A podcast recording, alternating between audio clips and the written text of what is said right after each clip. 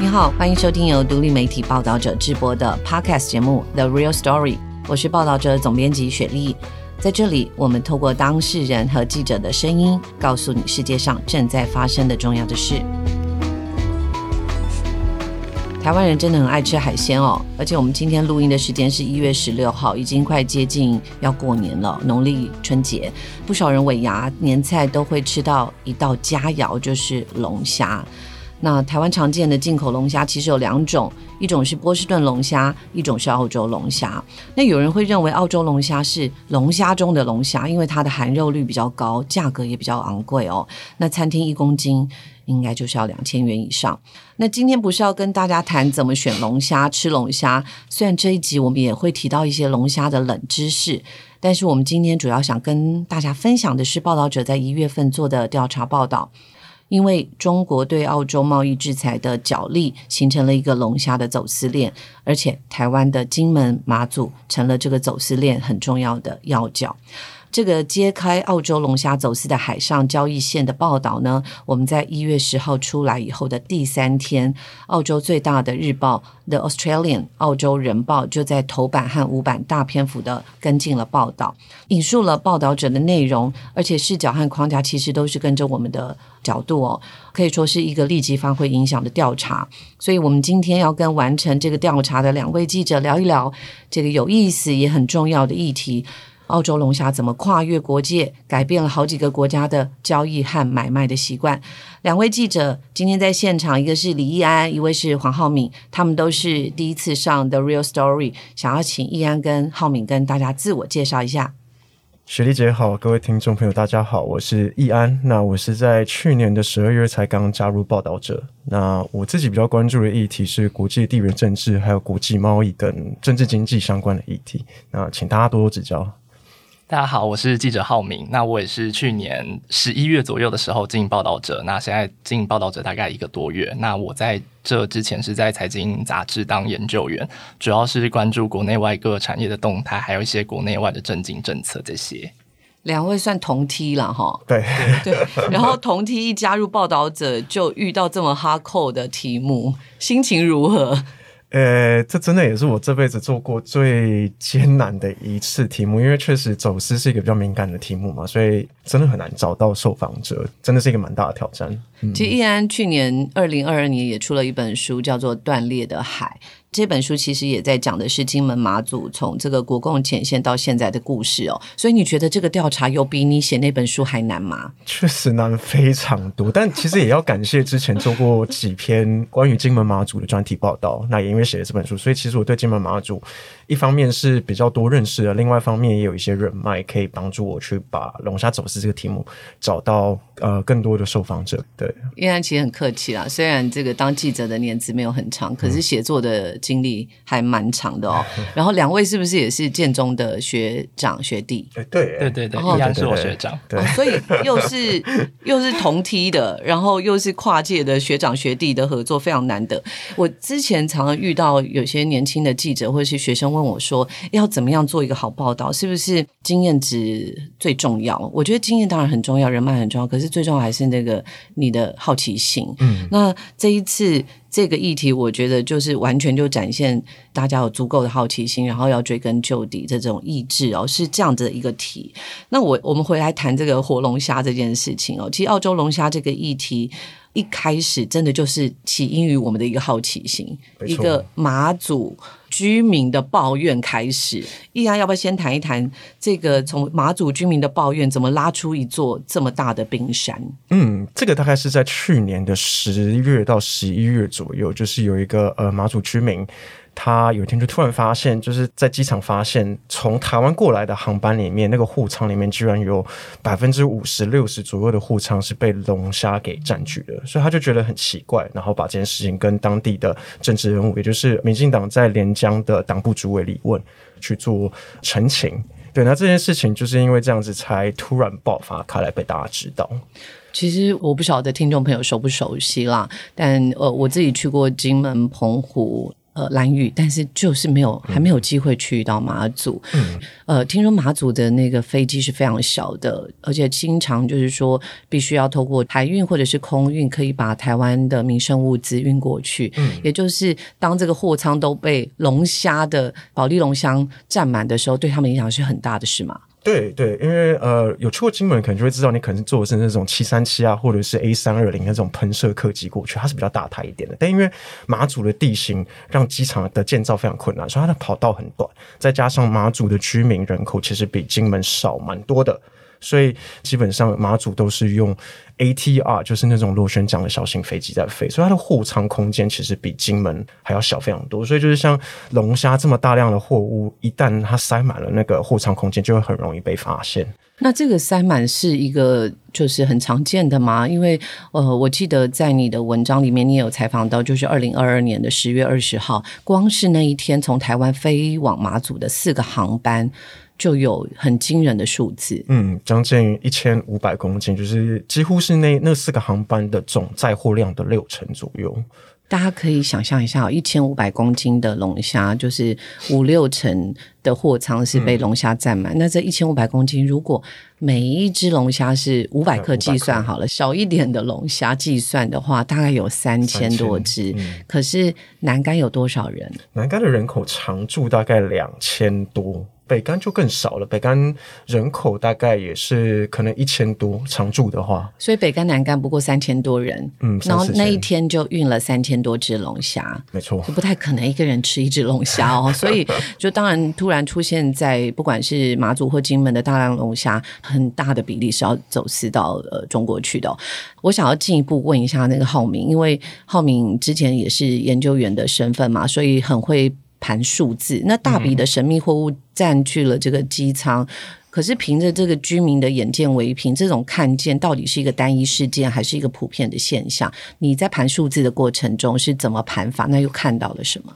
因为最一开始我们的新闻线索还是。有提到说，这个龙虾其实是澳洲的龙虾，当然会想去看一下，说，诶，那澳洲龙虾进到台湾的那个数量到底有没有变非常多，有没有暴增？所以说，其实是有先去看一下台湾的海关的进出口数字。所以说，其实当中我们先看到说，诶，二零一九年的时候才十四吨，然后说，诶，奇怪，怎么到二零二二年的时候已经超过一千四百公吨这样？所以说，中间那个数字其实暴增了百倍。刚刚雪莉姐有讲，可能一只小一点的，我们算五百公克好了，那这样等于说一两百。万只的澳洲龙虾进到了台湾，这样，所以意思是二零一九年只有两万八千只，然后到二零二二年。就变成两百八十万只。对，如果说用五百公克来计算的话，是一百倍。对，所以说这个数字当然很不寻常嘛。但当然，我们还是去跟其他的国家去做对比，因为其实原本一开始澳洲龙虾出口的最大国是中国。那中国它的高峰是在二零一九年，二零一九年的时候，其实差不多是有八千多公吨的龙虾进到中国。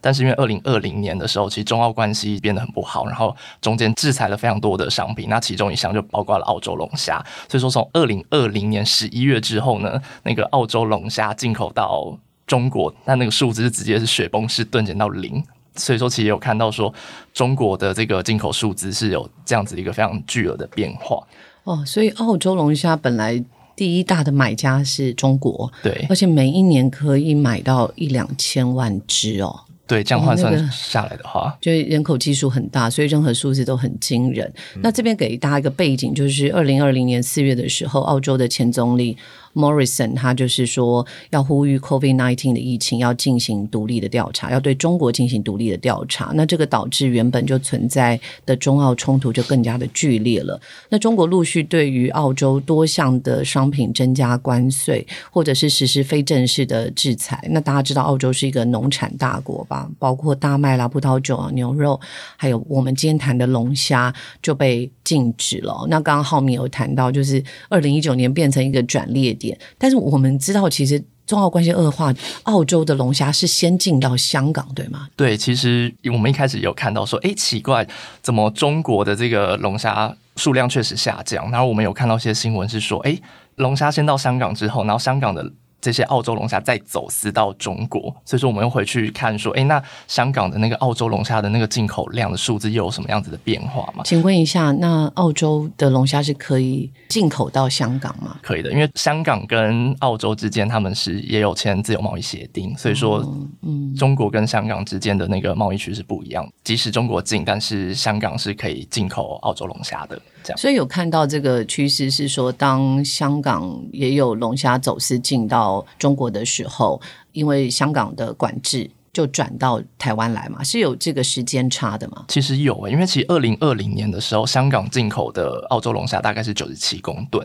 然后它在隔年的时候是激增到十四倍，就是二零二一年的时候是到一千三百五十二公吨，其实是激增了十多倍嘛。但是二零二一年的时候，刚刚有提到说。就蛮多新闻有报说，哎，就是有这个走私的事件，所以说香港那边其实有在进行查气的，其实是有个交叉的感觉，就是二零二一到二零二二之间，香港的这个澳洲龙虾是下降的，就进口的这个量，但是台湾相对来讲其实是持续在成长，所以说其实是有看到这部分的趋势。那我记得我们在呃抱着办公室讨论的时候哦，我们看到这些数字的时候，当然我们就很惊讶，就想说，哎，这会不会是一个取代的效应啊？反正中国不进口澳洲龙。虾了，所以澳洲龙虾的价格就稍微便宜一些嘛，所以我们进口好像很理所当然。那会不会这样就取代了波士顿龙虾？嗯，对，因为我们刚刚一开始有说，台湾进口龙虾有两种，就是加拿大、美国的波士顿龙虾跟这个澳洲龙虾，那有这个取代的效果吗？对，其实一开始我也会这样想说，嗯，很合理啊，就是。这个澳洲龙虾价格便宜，那台湾可能就多买澳洲龙虾嘛。当然又去盘了一下，说那所有进口到台湾的龙虾的这个量到底是多少嘛？回溯到二零一六到二零二零年之间，其实台湾从就是世界各国进口的这个活龙虾的总数，平均大概每年都在一千六百公吨左右。但是从就是二零二二年一月到去年就二零二二年十一月底，所有的活龙虾的进口量已经超过了两千三百公吨。所以说当中那个暴增。已经暴增了，就是七八百公吨这样的一个数字，然后又再去回溯看说，哎，但其中的那个澳洲龙虾又占了六成，就是进口了差不多一千四百公吨左右。所以说，在台湾这十一个月内，竟然进口了一百到一百六十万多只的这个火龙虾。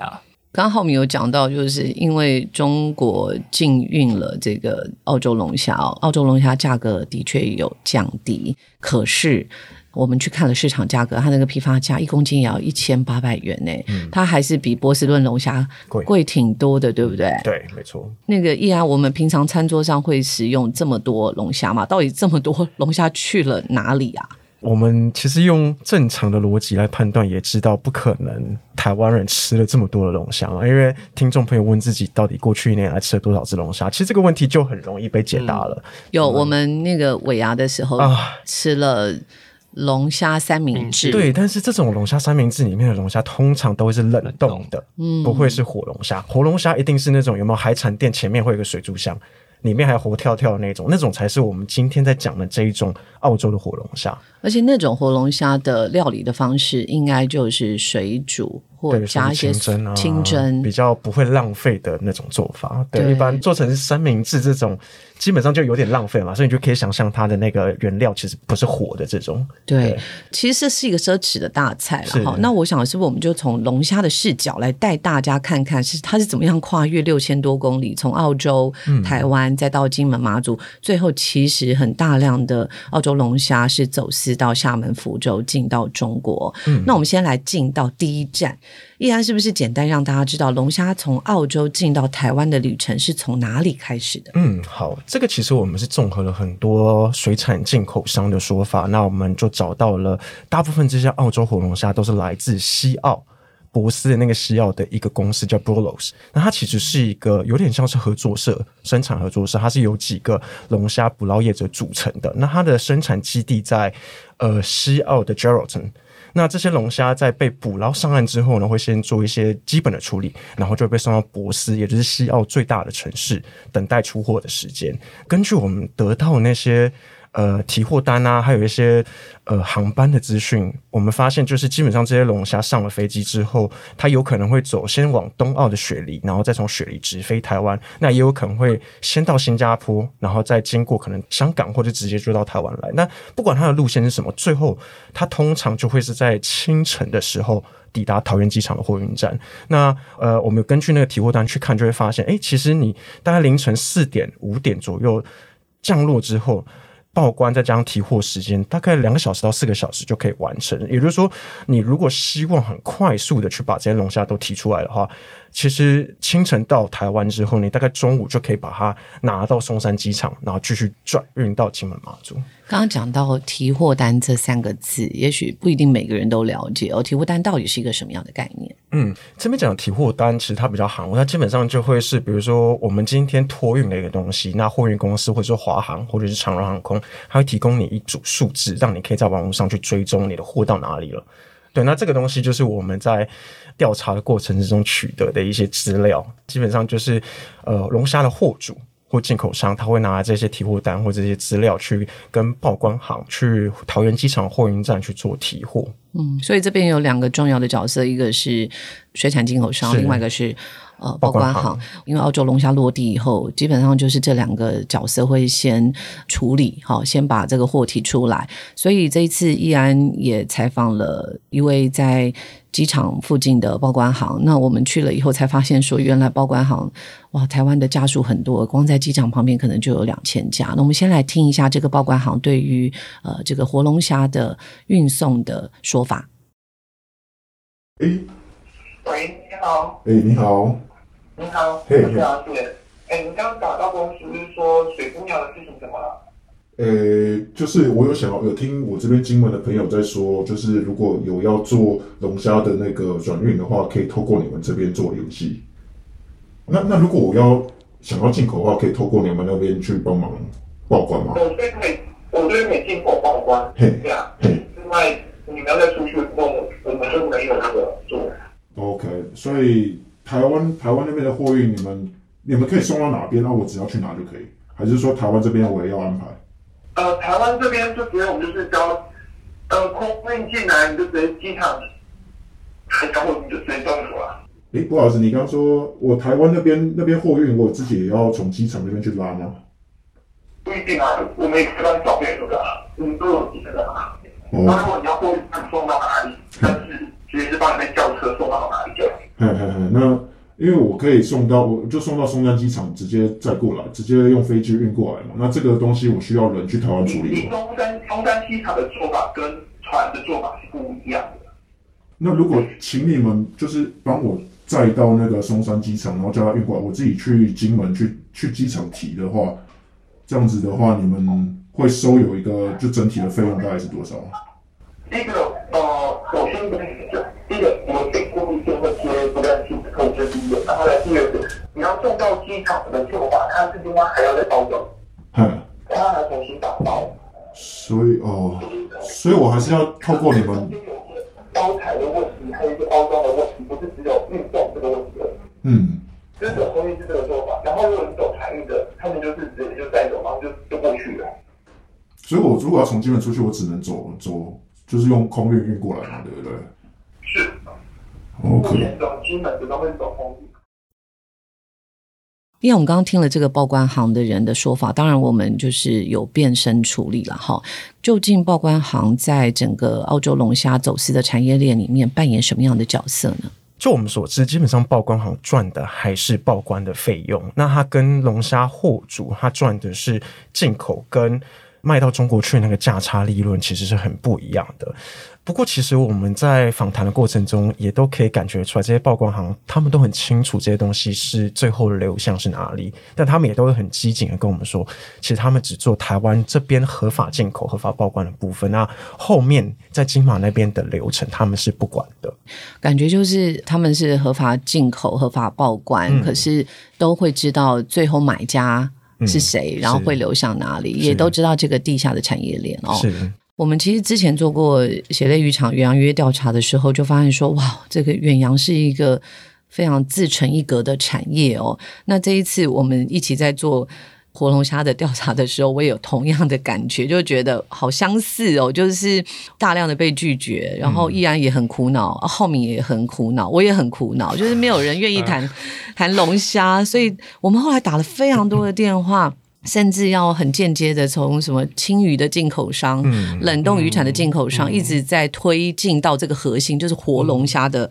进口。那我们的确也找到了，所以我想再进入第二站。刚刚依然已经谈到，就是当活龙虾从澳洲博斯或是雪梨运来桃园的机场的时候，它其实是抵台的第一个地方嘛。哦，那他们抵达台湾以后，会经过怎么样的流浪呢？这个根据我们跟呃水产进口商的访谈，大概可以得出两种不同的模式。如果是要龙虾走私的话，第一种模式就是比较单纯，它可能在桃园机场拿到货之后，它经过简单的处理跟重新包装，它就会直接送到松山机场的货运站。送过去之后呢，当天的中午就可以先直接上飞机。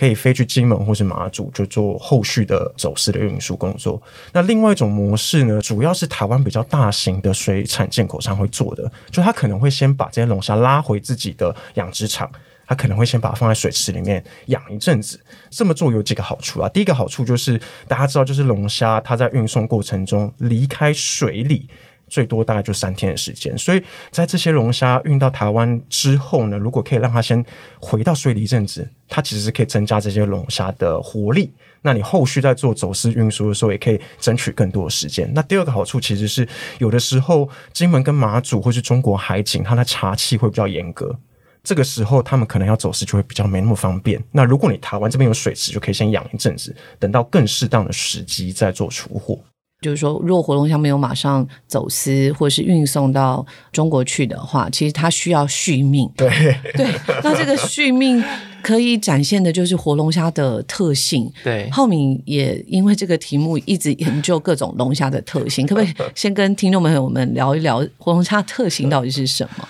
嗯，我先补充一个背景知识好了，就是这些龙虾运送的过程当中，其实刚有提到，其实是离水的，所以说它不是在水里面运送过来的，它其实是放到一个保利龙箱子里面。所以说以澳洲龙虾为例的话，就是一个大箱子里面，它可能先铺上了木屑，然后就是在一只一只一只的这样子排上去，然后可能一层结束了，那上面再排木屑，然后再排龙虾，再排木屑，就是这样一层一层平行的这样子运送。所以在休眠状态的龙虾，经过了十几个小时的飞行路径，来到台湾了以后，我印象很深刻的就是，呃，水产进口商把这个保利龙虾打开以后，它是一只一只的唤醒这只龙虾，就是它要先过水嘛，因为。龙虾在这个运送过程当中，它可能会有一些脏污，像尿液啊这些粪便，所以说它要先过水，就是先放到一个干净的水里面先过一下，然后再放到磅秤上面去做它的那个重量的分类，然后再丢到那个大池子里面，就是那个池子是可能六度左右的一个。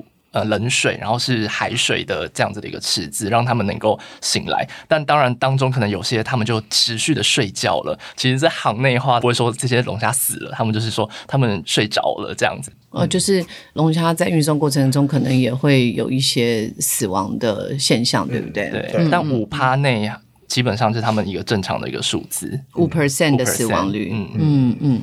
其实，在采访这些澳洲龙虾的水产进口商的时候，我自己印象很深刻。一开始大家都不愿意谈嘛，所以会一直说这个圈子很小，不要得罪人，要不要去阻挠别人做生意。我们四个，包括就是易安、浩明，我还有我们的摄影主任世泽，其实有一个采访，就是从晚上一直到凌晨两点多，然后就一起跟着他们卸货龙虾，然后最后他们才敞开心房哦。然后我另外一个印象很深刻就是。哎，他们都说这个没有卖不了的货，哎，他们不管叫什么样的，下了多少单，一定会有买主。嗯，但我不知道两位觉得在这个现场最印象深刻的是什么？最印象深刻，其实我有偷偷绕到呃这个进口商他的那个养殖场旁边的停车场，他有两台车，一台是法拉利，一台是玛莎拉蒂。对，所以我其实是偷偷去观察了一下这个人的家底。就可以看得出来，做龙虾进口或是水产进口，确实蛮好赚的。嗯嗯，我印象深刻的其实是有一个员工，他就是偷偷的就我好奇说，哎、那那些睡着了，就是死掉那些龙虾，那到底怎么处理？然后其实他就比了比，就旁边其实有很多的冷冻柜，那他说，哦，冷冻柜里面就是秘密。他的意思其实就是说，这些死掉龙虾，其实他们就放到那个冷冻柜里面之后再赚一笔这样。嗯不过那一天，因为为雷奥突破采访，我们也带了不少海产，买了不少海产回去了，就是高关节。好，那进到龙虾第三站，因为刚刚讲到活龙虾其实需要分秒必争嘛。那如果真的是要走私到到金门、马祖，一直到中国，那是谁把澳龙接力送到中国呢？易安，呃，这个问题很重要，因为这些龙虾在到了松山机场，然后用国内线的航线运到金门、马祖之后呢，基本上就会由金马那边在地的运输业者接手。呃，我其实也是做这个题目才发现，天哪，原来这个走私产业在金门其实是黑道涉入非常深的一个产业。就是我们在采访的过程就会听到，有一些比较常去机场货运站提货的人，他们大概在今年年初的时候，就会很常看到有点那种你知道，就是有点江湖背景，然后穿着黑衣，然后抽烟那一种，呃，年轻人会在货运站现场提货，然后一提就是可能是几十箱、上百箱的龙虾。这些龙虾在提货之后呢，基本上就会被送到，或者是送到码头，或者是送到那种没有安检锁的那种海岸线上面，然后就直接送上渔船就出海了。那出海之后呢，基本上就会用呃海上对接，也就是跟中国的渔船并靠。直接搬货，或者是之前疫情比较严重的时候，他们甚至会设置所谓的海上浮台，我觉得很厉害，就是为了为了要走私，还发展出这样的一个机制。就是你把东西放在那个浮台上面之后呢，中国的渔船会在约定的时间就来这个地方取货，就只要给对方 GPS 对，就就是你给他那个坐标，坐标就可以了。对对，那就是渔民通常会选在那种有海上礁石啊，或者是有些灯塔的附近，就是有一些比较固定的东西，比较不会被飘走。对对对对，就是至少它还可以固定住，至少东西是不会飘走的。可是这个价格真的这么暴利吗？让大家愿意呃冒着这个风险来走私？真的还蛮暴力的。就是我们如果用呃台湾海关的数据来看的话，平均二零二二年啊，澳洲龙虾进口价格大概是一公斤九百到一千块台币左右。那你如果加上一些报关费用啦，加上一些台湾的一些内部的运输费用啊，那再加上国内线送到金马费用之后，大概一公斤的成本是大概一千二、一千三左右。我们后来又跟呃中国那边的一些业者聊了，那得到中国那边目前呃澳洲龙虾活体澳洲龙虾的市场价格大概可以到七百多块人民币，甚至像最近快过年了，甚至可以到一千块左右。那换算成台币大概就是三四千一公斤。那如果你以一箱龙虾是二十公斤来算的话，那个利润一箱至少大概就是四万多块台币左右。嗯嗯，就是每公斤一千五百到四千台币，但是这个是一只。那如果一箱就是要二十公斤，所以刚刚依然有说，每一箱走私龙虾在两岸的价差大概就是四万多元的新台币哦。但是这里面有哪些重要的角色？就是谁可以分到这四万多元的利润呢？因为这只是一箱嘛，哈、对可它每一次都是上百箱的，然后就是可能都是三四百万起跳的。对，除了刚刚我们提到了，像报关行它会有报关费用可以收，那货主他就赚这个两岸的价差之外，然后还有一个很重要就是刚刚提到金马这边的走私运输业者，根据我们的采访，呃，得到的呃整理出来的资讯是，就是这些龙虾送到金马之后。每一箱的运输费用最高可以到八千块新台币。那这个八千块呢，它就是包含中国的渔船也要分，金马那边的船公司或者是船长要分。那有一些刚刚提到那些帮派的那些小喽啰，他去机场提货啊，这些内部的运输当然也会分到。但总而言之，就是这个所有的这些运输链加起来，一箱大家可以赚到八千块。如果你扣掉给中国渔船分润的大概三四千块左右，金马这边每一箱龙虾都可以赚到大概三到四千新台币左右的费用。所以我如果开着一台 CT One 到 CT Two 的、呃渔船，大概就是十吨到二十吨的是一个渔船，我可能每一次可以在可能可以到上百箱，上百箱，嗯那上百箱乘以四千元，嗯，就是大概四十万左右。四十万每一趟。对，一趟。那我那个时候听说，呃，金门那边最高峰的时候，一天大概平均可以走私五百多箱的龙虾。嗯非常惊人的利润。嗯嗯，那你刚刚讲到就是呃，金门有黑道，这个也是我们在做这个题的时候，也是另外一个冷知识。对，我们没有发现金门也有黑道，在过程当中，你采访到那里的地头蛇，究竟他们是什么时候开始的？然后是怎么样在赚所谓的走私的钱呢？应该说黑道在金门走私产业涉入其实已经一阵子了，并不是龙虾走私这阵子才开始有的。呃，根据我们采访得到的资讯是，就其实金门现在主要在做走私的，尤其是跟龙虾有关的，大概就是三大势力。那这三大势力，其中一个是在金门东北边的青屿，那这个青屿它本身就带有一点天道盟，就大家应该知道天道盟是台湾三大黑帮的其中之一嘛。有外省卦跟本省卦，对，天道门是哦本省卦本省卦，嗯，对，那另外一卦其实就是所谓的四海帮。那四海帮的话是比较近期才涉入的，那这个很有趣，其实就是大家可以听得出来，这个龙虾走私确实利润非常非常大嘛。那所以这个各派势力之间就会彼此有点像是他们的术语叫做点。就是我会打电话去检举你，打电话给中国的海警或者是海巡，就是请海警或海巡去去抓。嗯，那海巡跟海警接到了检举，当然就是会会需要去做一些动作嘛。嗯，那导致到后来各个阵营就会这样彼此检举，搞到后来就大家就觉得说需要找一个更大的靠山，所以就有一派势力就跑去台湾找了四海帮。嗯，那四海帮一拉进来之后，就发现天哪，原来这个利润这么大，所以他就跳进来说，诶，他也要分一杯羹。所以那个时候大概年初的时候，四海帮。就会想说，那我们来组一个走私工会好了，讲好听叫工会，但其实基本上就是想要收保护费。我们听到的资讯是说，那个时候四海帮就说，诶，大家如果进货要跟我讲，你卖给谁要跟我讲，那你每进一箱你都要给我两千块当做规费。嗯，当然你可以想象，就是我们刚刚是不是有提到说，一箱的利润大概三四千块运输费用。那给这个四海帮两千，其实就没有剩多少了嘛，所以其实大家都不太愿意，所以搞到后来就是去年二零二二年八月九月的时候，还因为这样子引起台湾的帮派就闹了很多很多的那个帮派成员到金门，准备要要火拼了。就是因为这个原因，利益谈不拢，所以后来导致一些龙虾走私才跑去马祖，嗯，所以马祖的那个龙虾走私才会在去年的十月、十一月份的时候爆出来。转到马祖去，对，转到马祖去，其实就是因为背后就是因为有这些呃不同的势力跟黑道的帮派在角力，嗯，真的有赚钱的这个，他们的嗅觉都特别的敏锐哦。可是我也好奇，就是说，呃，龙虾上了渔船以后，他们出货之前，除非他们是到没有岸巡的港口，嗯，如果有岸巡的港口，他们其实需要跟岸巡报告他们要出去的目的地啊。那为什么政府相关单位没有办法去贺阻这件事情呢？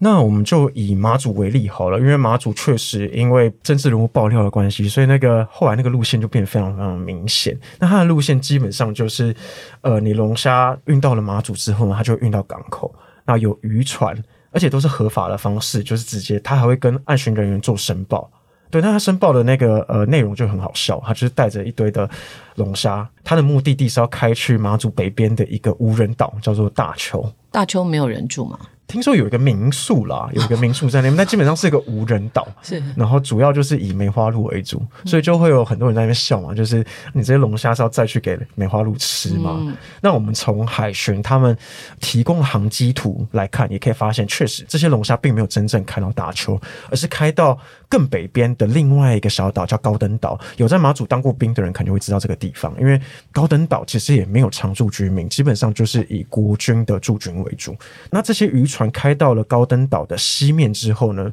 就会消失在所谓的雷达盲区，因为地形的关系，有一些地方雷达是扫不到，那这些渔船就会消失在这个盲区里面。那这个地方呢，大家如果看地图就会发现，它其实距离中国的黄岐半岛非常非常的近，多近呢？最近的距离大概十多公里而哇已。对，就是你站在岸边，你是可以很清楚看到对面的海岸线。那因为这些渔船回港之后呢，船上的龙虾都不见了。那你可以想象这些龙虾去哪了呢？当然，渔民会跟你说：“那、我就是丢到海上喂鱼啦，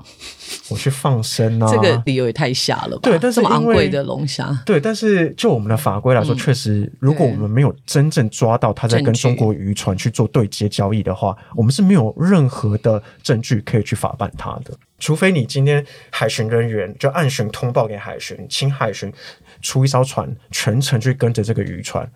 不然其实你是没有办法真正抓到它在海面上用各种方式去交易的。因为我们也接触了岸巡跟海巡嘛，哦，那岸巡是不是真的会通报给海巡，请海巡跟进追踪这些可疑的渔船呢？嗯，不一定诶，因为其实你不可能每一艘渔船出去你都要这样子跟着它嘛。因为如果今天渔船它如果知道海巡在跟着它，它也当然不会笨到就去做交易嘛，所以他可能就是在海面上绕了很四五个小时。那这个确实是有发生的，因为像比如说，呃，我们这个报道爆出来之后。呃，马祖跟金门的海巡确实有比较严格执法，所以我们就有听到有些渔民就是说，他不是在龙虾，他是在其他的走私货品，比如说像电子产品啊，或者是奶粉这种东西。那他出海之后就发现海巡一直跟着他，导致他没有办法好好做生意。可是平常的时候，你不太可能就是你每一艘船出去都这样子跟。所以就是你在执法上面确实是会有些难度。那另外一个，我觉得让海巡人员很难去做执法的原因，其实也跟我们的法规是有关系的。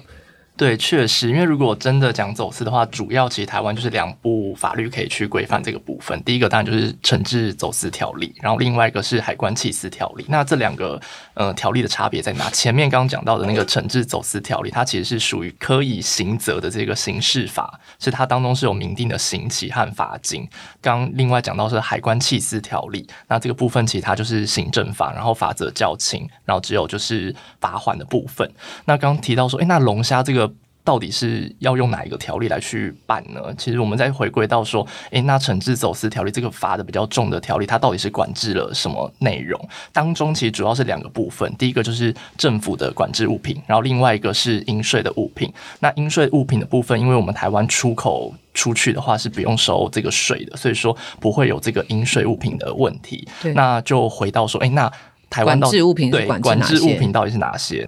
呃，其中是枪械、毒品和伪造货币这些会危害国安的物品，会禁止进出口。其实它蛮符合我们直观的想象的，这些其实都是走私的物品。那另外呢，其实确实有一些水产品或是农产品，我们会去。管制它的进口，这边讲的是进口，像是说，呃，之前有非洲猪瘟嘛，所以说会有去管制这些肉品的进口，然后或者说台湾的一些农业发展的政策，我们会管制一些像是从中国大陆进口的这些稻米啊、茶叶等等的，但这些都是管制进口，所以说刚刚讲到这个龙虾出口，其实没有办法用惩治走私条例来去办理的，这样。嗯，那如果海关弃私条例是可以处罚的吗？海关弃私条例确实是有机会，因为它当中有讲到说私运这些货物进出口，然后去规避这个检查或是逃避这些管制，然后没有申报运输进出这些国境的的话，其实是可以用这个海关弃私条例来去做呃惩处。但是其实刚刚依然有提到说，我们要一路的跟着这些航机去追踪嘛，其实。实物上面确实也是有这个困难的地方，而且这个罚则其实是很低的，跟那个走私运输庞大利润相比之下，其实人家根本不会怕。我就算被你罚一次，我就当做是一个固定成本要支出就好。其实我们在采访的时候，我有问一下海巡署的朋友哦，我就说我也好奇，就是金门马祖这样的走私，海巡署是怎么执法的？结果我这个朋友他在海巡署非常多年，他大概有二十年，他就说：“你可以帮我问吗？”其实我也好想知道。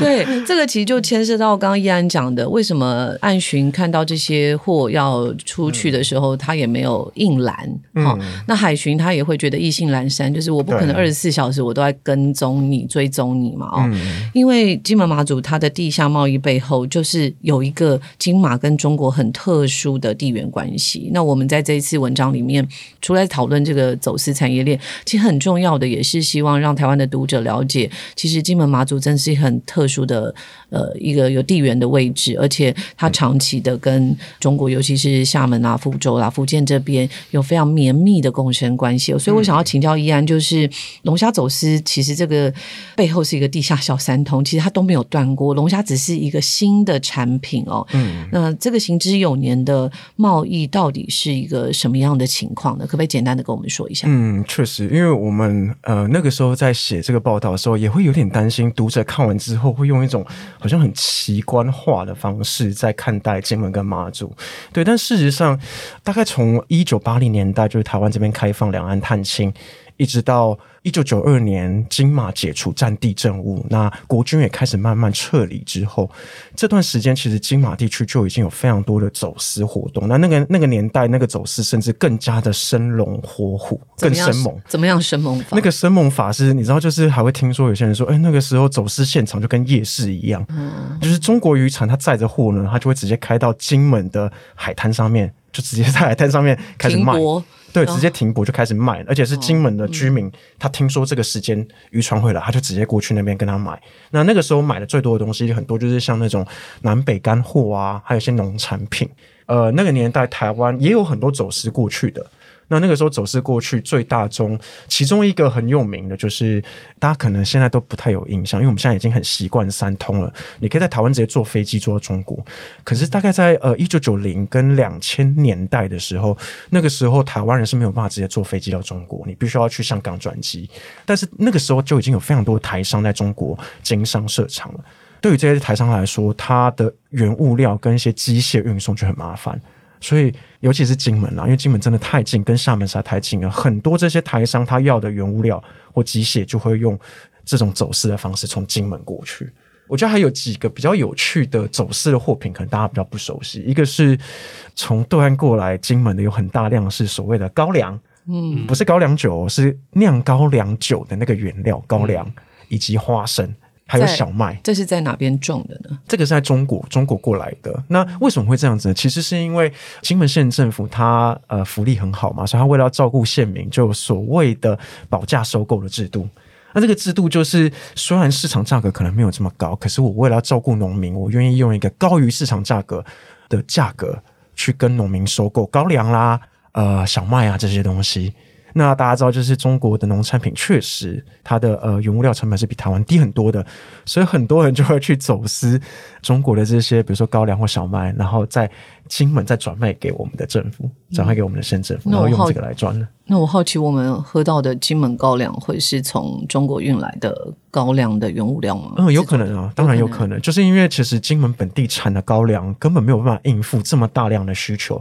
大家知道我们金九一年十几亿、上百亿的那个营收，你不可能所有的原物料都是从金门本地生产的。那小麦也是嘛，那还有大家很熟悉的贡糖，花生做的，对不对？可是金门基本上也没有这么多的花生产量，所以有很大量的这些花生原料，其实就是用走私的方式从中国过来的。我们台湾人还很喜欢吃的就是淡菜哦。那这一次本来是很想要大写，可是我们要处理的内容实在太多了，要不要很简单的说一下这个蛋菜苗到底来自马祖还是福州啊？是啊、呃我自己很喜欢吃蛋菜。我其实今天早上才跟马祖的渔民订了十斤的蛋菜。你们要对早一点跟我们讲哎，。对，应该要团购，对不对？没有，我还没有下完订单，这合法的吧啊这合法，哦这合法是。对，大家应该就是如果喜欢吃海鲜的话，就会知道台湾，如果你去台北滨江市场里面，就有常常会看得到那种马祖当天空运来的蛋菜。就写马祖蛋菜，对，就写马祖蛋菜。那这些蛋菜呢，其实很大一部分确实是在马祖当地养殖的。可是问题是，这些蛋菜它并不是从小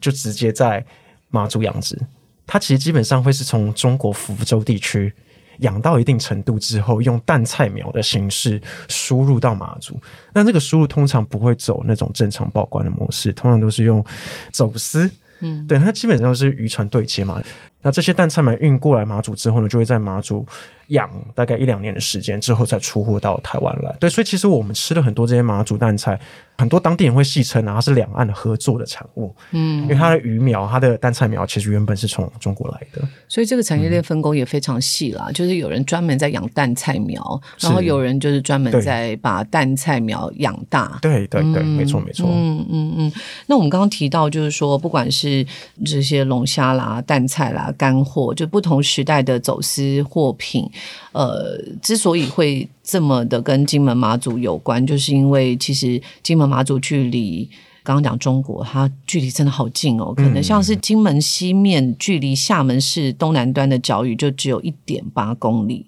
嗯，真的。那我们要怎么样的理解这些走私的日常呢？就是因为其实从走私的角度来看，这些以物易物，或者是我们不只是出口所谓的这个澳洲龙虾过去走私过去，我们也进口了非常多的货物进来。嗯，那我们怎么理解这件事情？嗯，这是一个很好的问题。其实就像水丽姐刚刚讲的，呃，金马因为历史跟地理的关系，它本来就是跟中国的关系是比较密切的。那甚至在一九四九年两岸分治之前，其实金夏。还有马祖跟福州之间，它本来就是你可以说是同一个生活圈，它很多物资都是这样互相来往的。只不过是后来因为两岸分治，那金马变成了战地前线，所以导致就是那个时候金马很多那种民生物资都是要从台湾到老远运补过去，那基本上是由军方统一在调配跟控制的。所以其实金马因为这个因素，确确实它为台湾牺牲非常多了。但是你可以想象，就是等到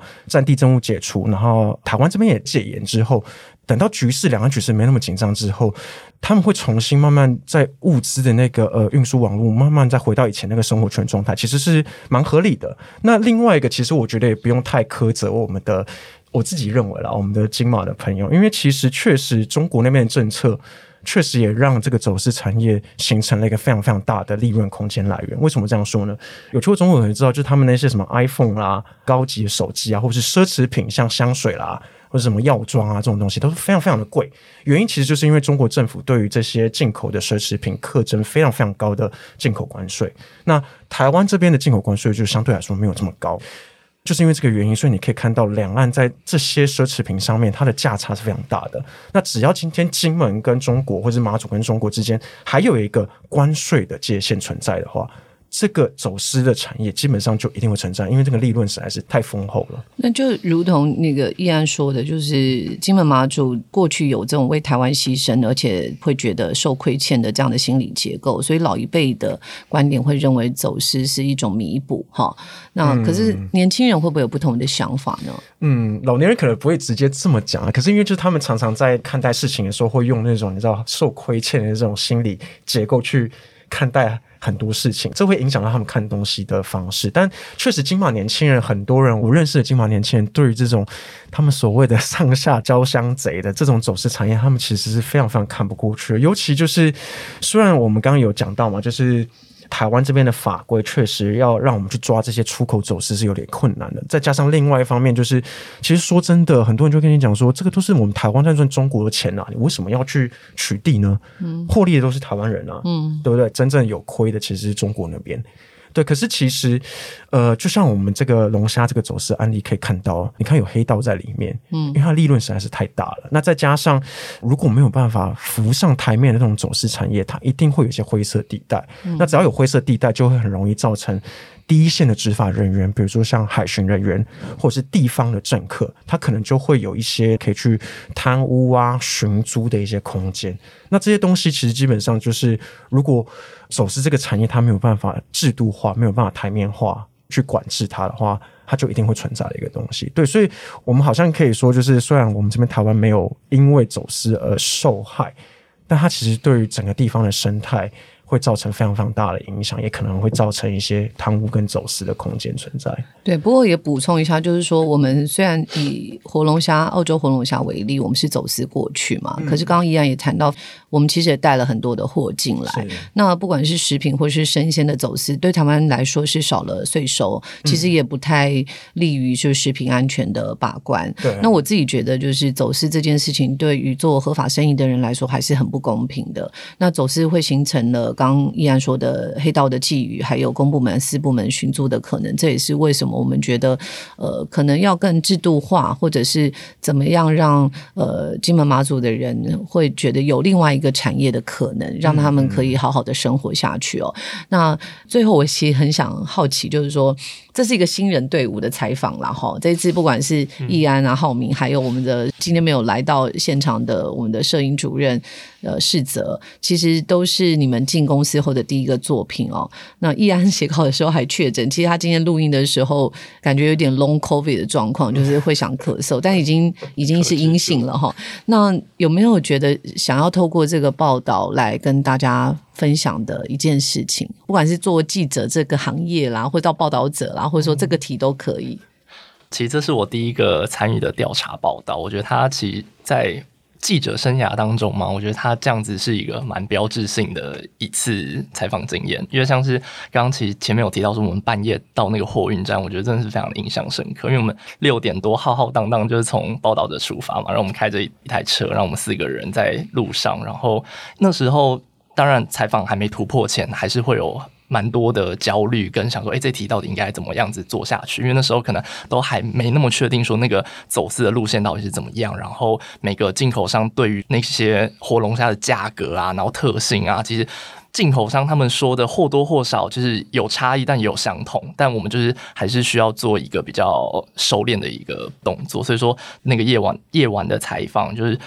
看着大哥，他可能抽着烟，然后喝着啤酒，然后我们可能就是喝着咖啡在那边提神，然后跟想要怎么跟他们去进行这个搏斗的过程，我觉得他是非常的有趣，跟一个非常刺激的一次经验。就是说，当。呃，大家都在夜晚睡觉的时候，其实我们我们是在 呃试着突破。那易安呢？我觉得确实这一次调查报道比我原本想象还要刺激跟精彩非常多。尤其是我其实原本没有想到我会在金门直接采访一个涉入这一次龙虾走私的一个地方的角头。对，那我其实也是鼓起了勇气才。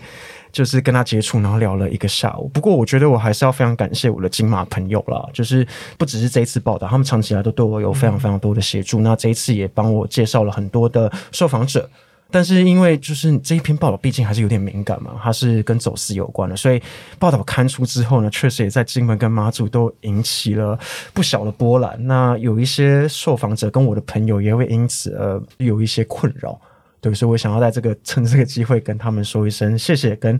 抱歉。对，那也很感谢他们这样子。对，我觉得有些事情就是说，特别是很少光照进来的领域，如果要让这个社会更。更制度或者是更公平，很多事情是需要被讨论的。就像我们刚刚也谈到，年轻一代的金马人可能看事情的角度会跟上一代不一样。是。那我们知道这个产业是极度的封闭，它是很多事是需要再被讨论的哦。那中国制裁澳洲国与国的变化，结果带动了一个更大体系的连锁反应。我们说这是像是 butterfly effect，就是蝴蝶振翅的效果。台湾与国际政治经济的发展其实真的密不可分。可是。我们也理解到金门马祖的独特的处境，它的地缘位置和中国形成隐形的共生关系。那对于不少金门马祖的人而言，就是中国咫尺之远，但是却是很紧密的生活圈哦。所以我们也希望透过这一系列的报道，让更多的读者，不管是台湾或者是金门马祖的读者，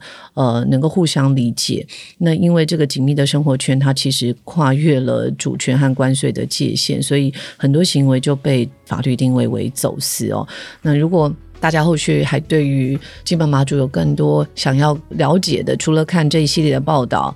也鼓励大家去看易安的新书啦，后断裂的海哦。这个其实不是报道者出的，但是还是要鼓励一下我们的记者。那这一套。调查报道，其实我觉得有国际的水平，因为澳洲的媒体也持续的跟进哦。那谢谢易安浩明带来精彩的调查。以上就是今天的节目内容。如果你喜欢这期节目，或这期节目对你有帮助的话，除了分享给更多人知道，也希望你在拿到红包和年终的时候，欢迎到 Song A P P 或报道者官网捐款支持我们。谢谢你的收听，我们年后见，拜拜，拜拜，拜拜。